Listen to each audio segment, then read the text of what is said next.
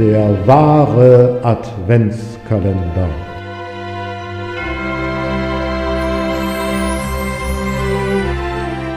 Präsentiert von Peters Literaturküche.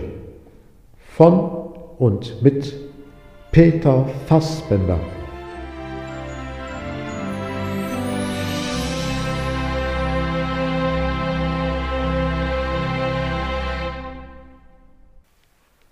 Krisensitzung. Er schlägt auf den Küchentisch und schreit, Jetzt ist aber mal gut. Jedes Jahr die gleiche Diskussion. Ich kann es nicht mehr hören. Einmal, ein einziges Mal kannst du doch auch mal nachgeben. Sie verschränkt die Arme über der Brust und starrt ihn mit versteinerter Miene an. Er sinkt zurück in den Stuhl. War's das jetzt mit deinem Ego-Trip für heute, Horst? Red nicht mit mir, als wäre ich ein kleines Kind, Sabine. Ich bin der Mann im Haus und als Haushaltsvorstand. Der Mann in meinem Haus, mein Lieber, unterbricht sie ihn. Unser Haus, Schatz, presst er heraus. Das Grundbuch sieht das etwas anders, erwidert sie spitz. Wenn wir uns jetzt in juristischen Kleinigkeiten verzetteln, werden wir unser Problem nie lösen, nörgelt er. Ich hab kein Problem, Horst. Jeder macht sich seine Probleme selber. Ich habe die Lösung. Wir machen es so wie von mir vorgeschlagen und alles ist gut. Keine Probleme, kein Streit, Harmonie pur. Meine Mutter hat jedes Jahr. Deine Mutter ist seit drei Jahren tot, und auch als sie noch lebte, war es lächerlich, nach über zehn Jahren Ehe immer noch das Muttersöhnchen zu spielen. Sie lacht gequält auf. Meine Mama hat das aber immer anders gemacht. Mama hat das aber nie getan. Mama würde das jetzt aber für mich tun, fügt sie mit quengeliger Stimme hinzu. Es ist noch keine drei Jahre her, dass meine Mama nicht mehr unter uns ist, und du wagst es, dich lustig zu machen, schnaubt er. Oh, habe ich jetzt das sensible Seelchen des Waisenkindes beschädigt? Was hätte Mutti denn jetzt für ihren Kleinen gemacht? Er springt auf. Mach dich nur lustig, Sabine, gerade du. Was soll das denn schon wieder heißen? Na was schon, Papas Prinzesschen musste doch nie einen Handschlag tun. Alles wurde für dich erledigt. Deine Mutter konnte einem richtig leid tun. Das ist ja wieder logisch, dass du dich auf die Seite meiner Mutter schlägst. Einmal Muttersöhnchen, immer Muttersöhnchen. Es trifft mich zutiefst, wenn es Eure Hoheit nicht kombiniert, aber die Tage des verwöhnten Nesthäkchens und der Prinzessin, die man auf Händen trägt, sind vorbei, sind endgültig vorbei, jedenfalls in diesem Haus. Er lässt sich wieder auf seinen Stuhl fallen. Langsam und ruhig führt sie aus.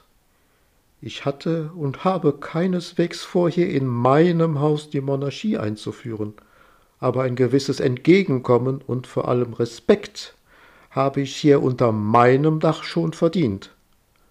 Auf dem Küchenstuhl thronend nickt sie ihm würdevoll zu. Ich habe mehr wie genug von meinem sauer verdienten Geld in das Haus hier gesteckt, Sabine, presst er leise heraus. Das ist ja auch das Mindeste, wenn ich bedenke, wie lange du hier schon mietfrei wohnst. Dann sind die paar kleinen Schönheitsreparaturen doch das Geringste, was Frau als Besitzerin des Anwesens verlangen kann. Und es ist ja auch nicht so, dass ich nichts bezahlt habe, um das Haus zu unterhalten in den Jahren. Du und bezahlen. Dein Vater hat dir das Geld doch immer hinten und vorne reingesteckt. Hast du einen einzigen selbstverdienten Euro hier in das Haus oder in unsere Ehe eingebracht?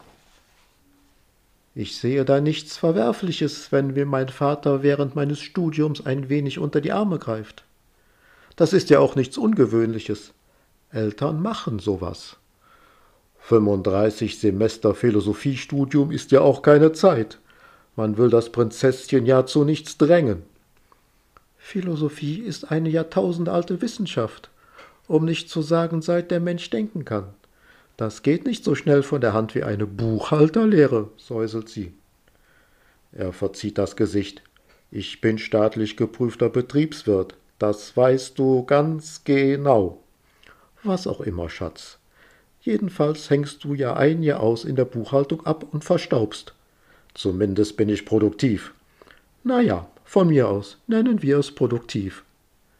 Ich denke mal, wenn dein Chef kommt, der Besitzer des Unternehmens, und einen Wunsch hat, dann versuchst du doch sicher das möglich zu machen, oder? Sie lächelt ihn verschmitzt an. Du bist nicht mein Chef, entgegnet er. Wie man's nimmt. Aber sei's drum. Bevor du dich deswegen schon wieder künstlich aufregst, zurück zum Thema. Was machen wir denn jetzt? Er starrt sie einige Momente an, atmet tief durch. Wie immer. Ach Horst, das ist doch nicht dein Ernst. Wenn wir doch sonst keine Lösung finden.